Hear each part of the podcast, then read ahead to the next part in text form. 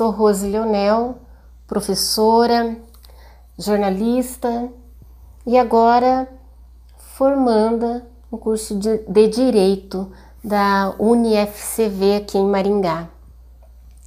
Eu sou também fundadora da ONG Marias da Internet e também fui a inspiradora, é, a pessoa que lutou para criar a lei 13.772, Lei Rose Leonel, que é, criminaliza a divulgação, o registro de imagens íntimas não autorizadas, a conhecida como pornografia de revanche. Esse tipo de crime até então não existia no Brasil.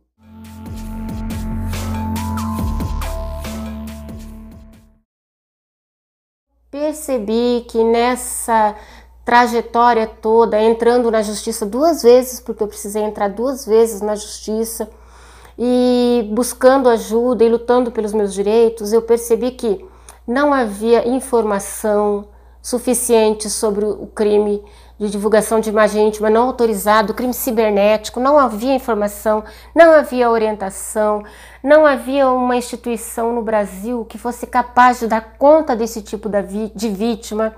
Em cada local onde eu buscasse por justiça e por, pelos meus direitos, eu era revitimizada novamente, esmagada pelo sistema preconceituoso e machista que infesta a nossa sociedade e eu me senti extremamente desamparada. Foi então que eu prometi a mim mesma que assim que eu tivesse forças, eu fundaria uma instituição no Brasil para orientar, acolher, amparar, informar e dar conta, dar suporte dessas vítimas.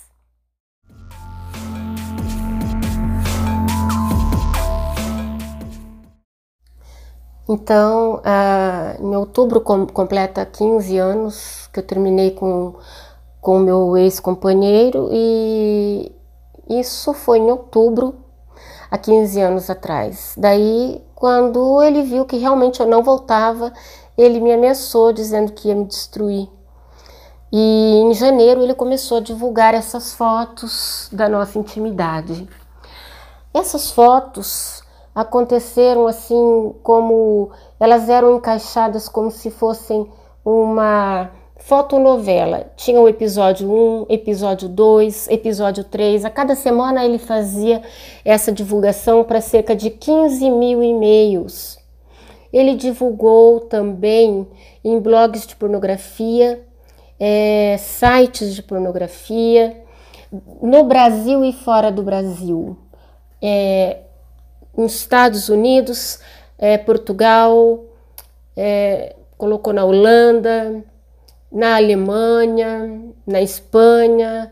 Foi assim um ataque sem tréguas que ele começou a fazer contra mim. Ele imprimiu esse material em papel sulfite e deu para meninos de bicicleta distribuírem no comércio ele também gravou em CDs e distribuiu nos principais condomínios residenciais da cidade de Maringá. Minha vida virou um inferno. Eu perdi meu emprego. A minha filha sofreu muito, sofreu bullying na escola. O meu filho mais velho, né, que ela tinha oito e ele tinha onze, ele foi embora do Brasil. Ele não suportou, nós tivemos que levá-lo para fora do Brasil. Foi um momento que a minha vida parou, virou de cabeça para baixo e era como se eu tivesse entrado em um pesadelo sem fim.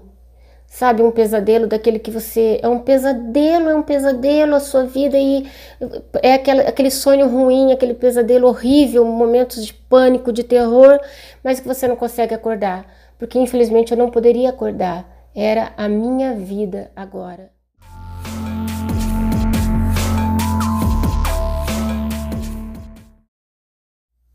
A ONG Marias da Internet trabalha hoje com é, voluntários em todo o Brasil.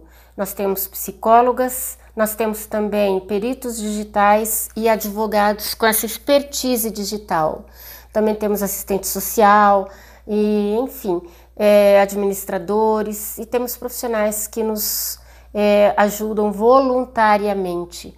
Essa ONG hoje atua em todo o Brasil e já fora do Brasil também, fora do Brasil, atendendo vítimas brasileiras. Nós já atendemos mulheres é, brasileiras no Japão, na Grécia e até em Portugal. A nossa ONG é formada por voluntários que entendem o valor da causa e que sabem o quanto uma mulher pode ser uh, aniquilada com esse tipo de crime. O crime de divulgação de imagem íntima não autorizada aniquila a mulher, porque o Brasil é um, é um, é um país machista. E por ser machista, esse tipo de crime aniquila a mulher e provoca uma morte civil na mulher, um feminicídio digital. A cada clique, a mulher ela é violentada.